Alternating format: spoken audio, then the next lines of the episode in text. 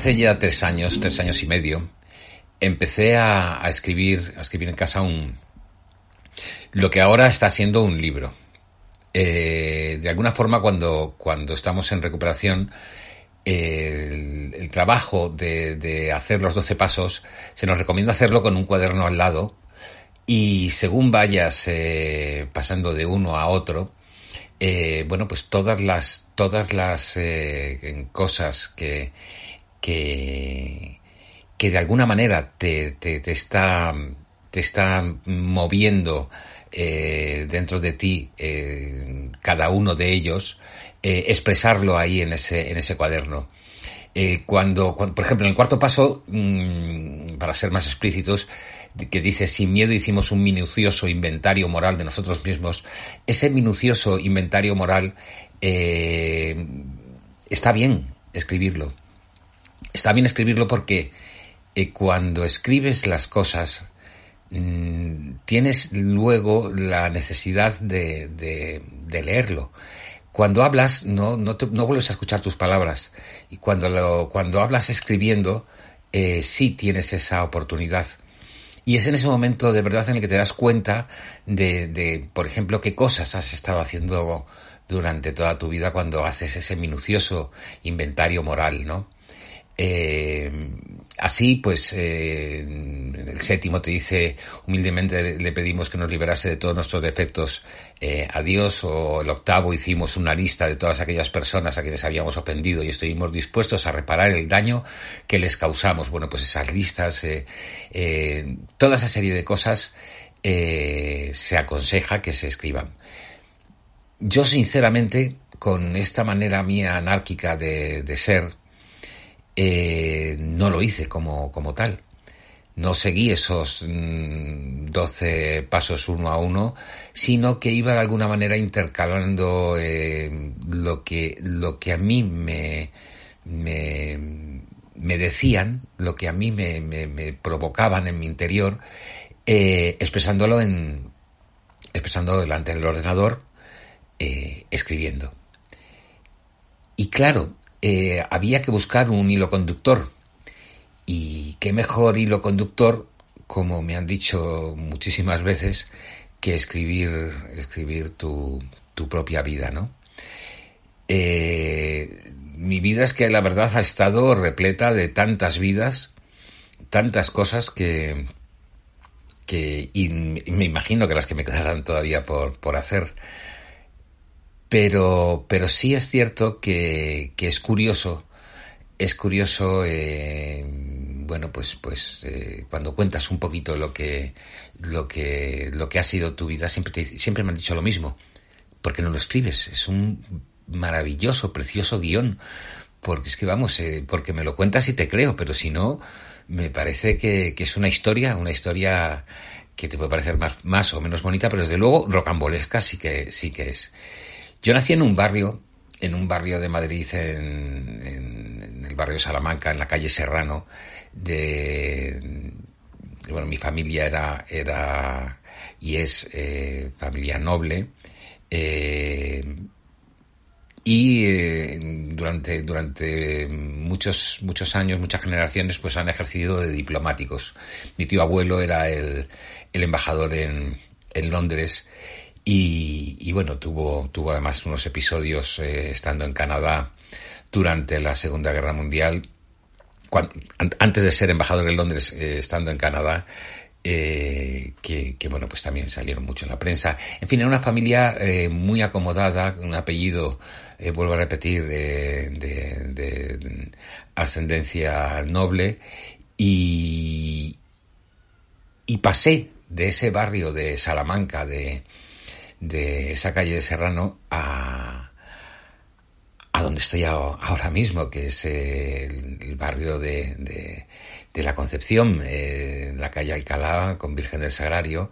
Eh, bueno, pues una zona, una zona que en su momento cuando, cuando vinimos aquí, pues era una zona eh, obrera.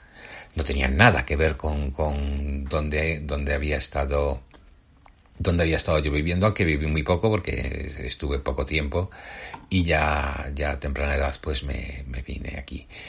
Con seis años en realidad yo fue este mm, eh, este barrio fue como para mí como como el despertar de, de, todo.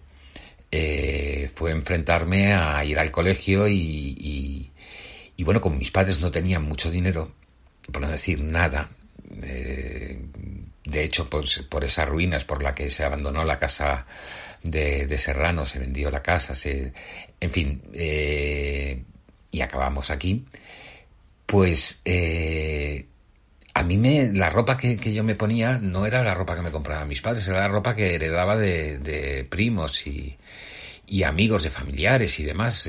Claro, toda ropa súper pija. Y yo iba al colegio que teníamos aquí al lado.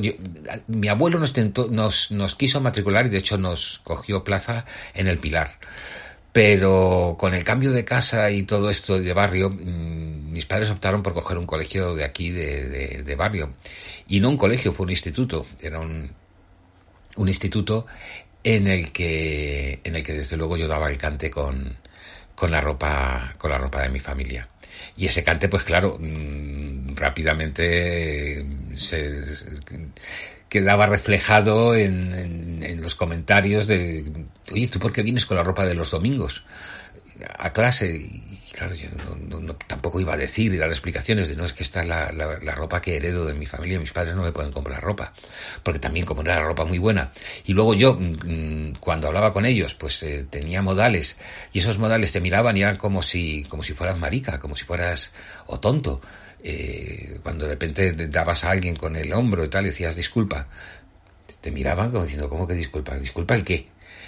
Y bueno, pues yo me tiré, me tiré el primer año eh, de EGB, el primer curso, el año entero recibiendo, recibiendo palizas.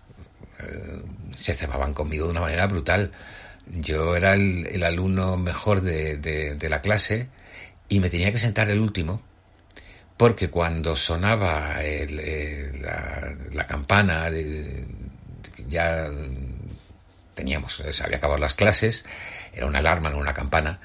Bueno, pues yo tenía que salir corriendo porque automáticamente iban a por mí. Me cogían, era un grupo de cinco o seis eh, y luego se iban uniendo más y entonces, pues, pues era, era un suplicio, era agarrarme de la cartera, tirarme al suelo, eh, si había un charco, pasarme por el charco, eh, si no me llevaba algún que otra, alguna que otra patada, o algún tortazo, eso siempre no alguno, varios. Era raro el día que no llegaba con la nariz eh, sangrando, mm, pues yo qué sé, con, magulladuras o... Recuerdo especialmente en el recreo que los muy cabrones me cogían y, y, y me, no siempre, pero en alguna ocasión me agarraban y me decían, eh, venga, a la hora de comer la merienda, y cogían las hojas, las hojas de los plátanos, de los árboles, el árbol plátano, eh, las, las llenaban de, de arena, las pasaban por el grifo, me llevaban al, al baño eh, pero cogido de las piernas y de los brazos, claro, yo no quería ir. Y ahí me hacían comerme las, las hojas que, claro, yo escupía, pero, pero que te quedaba toda la boca llena. A lo mejor tengo los, he tenido problemas con los dientes toda mi vida por, por esos capullos, no lo sé. El caso es que me tiré hace un año. Al año siguiente eh, recuperé toda, toda la dignidad que pude de, diciéndole a mi padre que me enseñara boxeo. Mi padre había aprendido boxeo en el Magariños, todos los pijos de Serrano pues hacían deporte y una de las de la de las partes que tenían también para mm, deportiva que dedicaban pues era el boxeo, ¿no? Entonces mi padre me enseñó a, defenderme. Eh, y ya a partir de entonces, eh, a partir de ese verano, recuerdo, el siguiente año, en segundo de GB, me lo pasé entero peleándome con, con la gente en el recreo, pero ya utilizando los puños y sabiendo defenderme. Y, no fue todo el año peleándome, fueron unas cuantas peleas al principio, en cuanto vieron que sacaba los puños y que sabía defenderme, ya mmm, eran dos, tres solamente los que se atrevían, los más fuertes. Y dentro de los más fuertes, yo recuerdo que había uno que era muy grande, se llamaba Fernando, que, que era el típico que había pegado el estirón cuando, cuando todos los demás, eh, bueno, pues, pues hay uno que siempre crece como más de golpe Y, este, y ese era Fernando. Y, Fernando me acuerdo un día pegándome, pegándonos, me, me pegaba unos guantazos, me tiraba al suelo, yo me levantaba, colocaba los puños así, y me decía, pero venga, déjalo ya, ¿no? Y plas, le arreaba como podía un puñetazo, y claro, el otro se cabreaba y otro guantazo al suelo que yo iba, y así me volví a levantar. Bueno, pues recuerdo que en, en, una, en una pelea terminó el tío cogiéndome y abrazándome diciendo, venga tío, joder, yo es que ya no quiero pegarte más. Y, yo le miraba y decía, suéltame, tal, no sé qué. Bueno, terminamos, terminamos siendo, terminamos siendo muy buenos, muy buenos amigos. Y, tiempo, tiempo después, pues en clase, la verdad que, que la, la, llevábamos, la llevábamos entre dos. Bueno, eso, eh, pues cuando tenía seis años o así, pero con cuatro años y medio mi padre se, se, se dedicaba por aquel entonces, cuando tenía esa edad, al cine. Y, hubo una película que, que, el director, que era alemán, Schaffner, eh, la película se llamaba Alejandra y Nicolás y tuvo un, un Oscar. Bueno, pues eh, ese, ese director, cenando un día en, en, mi casa y en Serrano, eh, se, fijó en mí y dijo, este niño me vendría fenomenal para que para el comienzo de la película. La película fue una de esos peliculones que contó con 10.000 extras.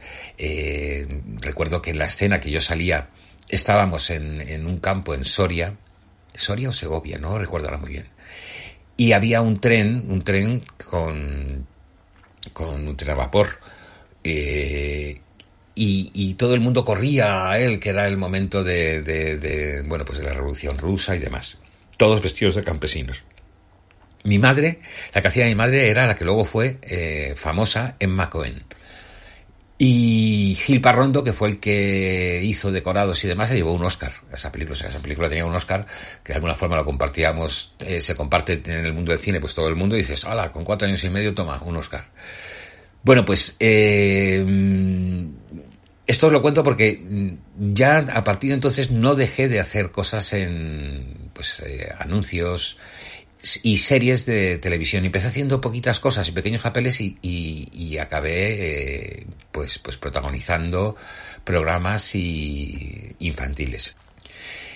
Eh, hice hasta una película con el actor fetiche de Alfred Hitchcock, eh, Ray Millan, y yo trabajaba con él, eh, tenía unas escenas, la película se llamaba Un par de zapatos del 32, y era una coproducción hispano-francesa, la rodamos en el colegio de los colegios que hay ahí en el monasterio del Escorial y, por ahí, por, la zona. Y recuerdo que, él hablaba en inglés y yo tenía que responderle, pero claro, yo no, yo no sabía inglés. Yo le respondía en, castellano. Era muy difícil que alguien te diera pie cuando, cuando te, te, hablan en idioma y, sin, sin, que te, sin entender lo que te está diciendo, tú tienes que saber lo que tienes que responder. Pero sin ese pie, sin ese, e, esa, esa coletilla de alguien que te está diciendo algo, eh, te falta ese, ese, ese incentivo, ¿no? Ese responder. Entonces yo respondía pues porque sabía que se había acabado lo que él decía. Bueno, pues la película salió fenomenal y, a mí me sacaron en lecturas, creo recordar que era, en portada, con una, una fotografía con, con, Ray Milan, los dos mirándonos eh, cara a cara, y decía, a sus 11 años Luis Foncove sostiene la mirada de Ray Milan. La joven prometedora estrella, tal, no sé qué. Bueno, pues tenía, hay todo como muchísimos componentes de, de, de muchísimas cosas. Eh, hice luego series, hice que a mí me iban eh, creando una vida paralela. Yo en, en, el mundo de los de los en el mundo de los platós y eso pues me desenvolvía me desenvolvía bastante bastante bien, aprendí a desenvolverme, pero ahí me desenvolvía con unos guiones determinados. Y a mí lo que no me gustaba nada era la, la improvisación de la vida, porque mm, yo cuando salía de ahí no, no, no, sabía cómo relacionarme bien con la gente. Me relacionaba muy bien delante de un tablero de ajedrez. Mi padre me enseñó a jugar al ajedrez muy pronto y desde muy pequeñito pues ganaba, con cinco años gané a mi abuelo. Me imagino que no debía saber jugar muy bien pero no, con cinco años no, creo que fue con cuatro años y medio. Porque con cuatro años me enseñó mi padre a jugar. Y con seis años era el campeón del colegio contra los chavales de 18 años. Eh, también es verdad que aquí en el barrio, mm, bueno, pues no había, no había una afición enorme al ajedrez, había afición a otras cosas más que al ajedrez. Pero en cualquier caso fue un, todo un hito, ¿no? Que un, que un chico de primero, y que encima además era el chico que se llevaba las palizas todos los días, pero, pero bueno. La cuestión es que, que, que, que mi vida, mi vida en un momento determinado con, con un padre que era para mí una persona maravillosa, se empezó a truncar cuando me di cuenta que esa persona que yo en séptimo, en, en séptimo no, tenía yo siete, no, no, era en séptimo, que narices, tenía siete u ocho años, cuando dije en clase a la pregunta de que vuestros padres hablan algún idioma y si hablan alguno, ¿cuántos hablan? Yo dije que todos, que mi padre hablaba todos los idiomas del mundo. Y claro, la clase entera se, se descojonó de mí. El profesor, también riéndose, me dijo, bueno, pero a ver, ¿cuántos idiomas habla? Y yo, ya colorado del cabreo que tenía, es que no, no me escucháis. He dicho que todos. Mi padre habla todos los idiomas del mundo y lo decía plenamente convencido. Yo le adoraba. Y lo que, lo que ocurrió es que, que según fui creciendo, eh, con 12 años, eh, 13 años, me di cuenta que no era, no era ese superhéroe. Y como se dice normalmente, pues se le cayó, se le cayó de alguna forma la capa que yo le había puesto. Que no se le cayó porque era una persona increíble. Pero, pero bueno, él, él tenía, él tenía problemas y tenía problemas con, con el alcohol y yo eso lo yo no nos dimos cuenta los, los tres hermanos de, de, las broncas que habían eh, siempre coincidiendo con, con, sus subidas a lo mejor del bar y, y, y por supuestísimo con, con unas copas. Y no es que se pusiera agresivo tampoco ni que fuera ni que nos pegara ni que pegara a mi madre no. No era una agresividad verbal y era y era era sobre todo eh, que no, no le iban bien las cosas y, bueno, pues... Y mi madre que en su lucha, pues yo oía, oíamos mucho lo de Carlos, no bebas más, no bebas más. Y, y yo siempre pensé, cuando sea mayor yo no voy a... no voy a, caer en eso. Eh, iba a decir, como por arte de vivir que y bueno, pues ya lo he dicho, eh, dos años, un año después, ya con 13, 14 años, eh, me agarré mi primer pedo con una litrona de cerveza. En el barrio se los agarraban antes los pedos, yo iba con retraso. Pero me bebí una botella de cerveza enterita, de litro. No me la he bebido un trago, pero casi. Mm, llegué a casa fatal, vomité tal, dije que, me, que había tomado un pincho de tortilla, que me había sentado mal, que a mi madre y mi, y mi padre me decían, pero hijo, si atufas a cerveza, que vamos, te sale por las orejas. Eh, yo a la mañana siguiente recuerdo que me levanté, me dolía la cabeza, estaba mal, estaba jodido, y estando jodido, dije, joder, cómo mola esto. Mm, lo recuerdo perfectamente, porque es que yo creo que desde entonces no dejé eh, de drogarme de una u otra manera. No todos los días, por supuesto, ni muchísimo menos, pero empezó. Empezó ahí una dinámica, con 15 ya empecé a, fumar canutos eh, y con 16 pues las copas que me metía eran una auténtica salvajada.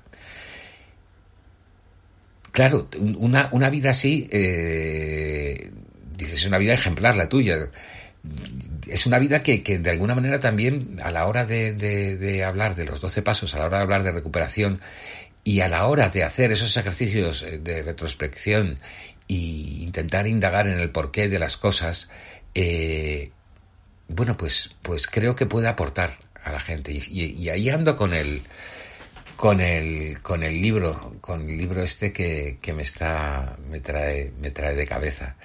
Eh, el libro, el libro empieza con una, con una, una frase que dice, el día que empecé a escribir este libro era de noche y no de día. Y no estoy muy seguro, en realidad, de si lo estaba haciendo o no. Tal vez solo fueran simples apuntes y no algo tan serio y formal como un libro, aunque en el fondo eso fuera lo que pretendiese. Lo que tenía claro era que si me estaba equivocando, si lo estaba haciendo, si lo que estaba haciendo estaba mal, perdón, muy posiblemente iba a sacar algo positivo de todo ello. Cuanto mejor me había ido la vida, cuanto mm, cuando mm, había ganado más dinero, cuando más alto había sido mi puesto, peor me había ido. De una situación positiva pocas veces supe sacar algo, algo bueno, productivo o enriquecedor para mí, que no para mi cuenta corriente, o para los barman de la zona donde vivía, trabajaba o simplemente paseaba. Eh, no caía en nada cuando lo tenía todo, y todo tuvo que cambiar radicalmente en mi vida para darme cuenta de que estaba total y absolutamente equivocado. Me costó mucho asumir la pérdida de lo que nunca había tenido, aceptar la desilusión con esperanza y darme cuenta que dolía más la ausencia de lo no tenido que lo perdido. Bueno, pues así empiezo. No es una frase, os he leído unas cuantas y ahora se he leído mal encima. Y, y el libro, pues, pues, pues, pues eh, va narrando las diferentes, las diferentes etapas. Va narrando eh, mi, salida del colegio, que de ser un alumno ejemplar me, expulsaron con, con 14 años. Eh, de estar muy metido en el mundo del cine y demás. Eh, bueno, del cine no hice prácticamente nada, pero sí televisión y programas, y, e incluso una obra de teatro eh, de repente dije, oye, yo dejo esto porque es que ya no me llena. No es que no me llenara, es que lo que me estaba llenando era de otras cosas. Y esas otras cosas me hacían como, como ir desobrado por la vida y, pensar qué coño hago yo aquí eh, delante de un escenario, en un escenario, delante de toda esta gente haciendo, o delante de una cámara y tal. Me cansaba además, era como que, en un momento determinado ya era como que me, me, me no, no, no, no me, no me aportaba nada ya lo había hecho, ya lo había hecho. Ya me habían aplaudido mucho, ya me había hecho el niño célebre del, barrio. ¿Para qué quería más? Y ahí fue cuando me metí en un estudio de diseño, hice un cartel, ese cartel lo premiaron, tenía 15 años, 15, 16 años, 15, 16. Y con 16 mismos empecé a trabajar en un estudio de diseño, el mejor estudio de diseño que había en Madrid. Tuve la suerte, eh, que era además, eh, pues, eh, tenía relación con familia mía, yo tenía familia en publicidad y a partir de ahí pues empezó mi carrera en publicidad que fue como, como, como una bomba. Fue muy rápido, muy rápidamente ascendí, ascendí mucho, la verdad que se me, se me, se me, se me, se me dio bien eh, todo, todo el mundo de la, de la creatividad, tal vez porque siempre había estado inventando mis historias y yo era de esas personas que, que más que hablar con los demás, pues em, hablaba conmigo mismo, pensando mis historias, pensando en mi... Llevaba como una vida paralela. Tal vez por eso, cuando, cuando empecé a, a, beber, o sea, yo en la bebida, yo en, los canutos, eh, yo en general en las drogas lo que, lo que encontraba era una manera de acercarme a ese mundo eh, no real, porque de alguna forma cuando estaba en ese estado era un estado en el que me alejaba de la realidad para entrar en otro. Y, se asemejaba de alguna forma a, esas evasiones que yo tenía como bueno pues como algo muy cotidiano eh, sí la verdad que, que, que tal vez fuera fuera el motivo mm, por supuesto creo que que para mí fue fácil achacárselo y es ahora fácil achacárselo a, a mi padre. Claro, lo adoraba y de repente pues mm, me has fallado, que tampoco es que me fallara el hombre, es que yo fui creciendo y fui dándome cuenta de que, de que efectivamente no hablaba todos los idiomas del mundo. Y ahí es donde yo creo que me sentí un poco iluso de pensar cómo podía pensar yo que mi padre hablaba todos los idiomas del mundo, cómo se puede ser tan gilipollas. Y en esa, en ese, en ese impasse mm, puedes decir, mm, bueno, pues voy a dejar de ser el tonto lava que, pensaba de esta manera y voy a intentar ser un poco malote. Porque yo en realidad con todo, con todo lo que, lo, con la bebida y demás, cuando empecé a, tomar cervezas, cuando empecé a, seguir eh, joven, lo que sí me di cuenta rápidamente es que mm, me permitía relacionarme con los demás como no me permitía eh, como no me podía permitir normalmente en un estado normal, porque yo tenía bastante timidez, era bastante educadito, bastante, mm, no sé, panoli, diría simplón. Y a mí me caían, yo siempre estaba pensando, yo quiero ser ese, yo quería ser otra persona, yo quería ser otros tíos, eh, me fijaba en, cómo eran y decía, joder, cómo mola, cómo mola, qué, qué duro, qué tal, que no sé qué, y yo con lo blandito, lo, lo tontín, lo... Y, y me iba como marcando formas de, cómo tenía que ser, que, que, obviamente las copiaba muy bien en cuanto me tomaba dos o tres cervezas. Y salía de mí. Y la cuestión es, dices, pero joder, ¿por qué tenías que salir de ti si eras un chaval guapote, te llevabas a las niñas ya desde pequeño, eh, eh, tenías éxito trabajando como, como actor, eh, eras muy bueno jugando al ajedrez, eras un alumno ¿Qué, era lo que, lo que te chirriaba? Pues, pues no sé, pero, pero, pero sí. Yo creo que digo no sé, pero ya os lo he contado de alguna forma qué cosas me chirriaban. Y ahora lo que me chirría un poco es seguir hablando de mí, que me parece que, que ya, que ya he, llenado el cupo de, del ego. Eh, no sé si estaréis de puente, yo desde luego no, estoy aquí trabajando. Eh, como siempre, dar las gracias al Padre Ángel, a la Iglesia de San Antón, a Mensajeros de la Paz, a CLM Activa, eh, a vosotros y, desearos si estáis medio, medio de, vacaciones que lo paséis bien y si sois unos pringados como yo y estáis currando, pues, pues que, que tampoco pasa nada. Buenas noches.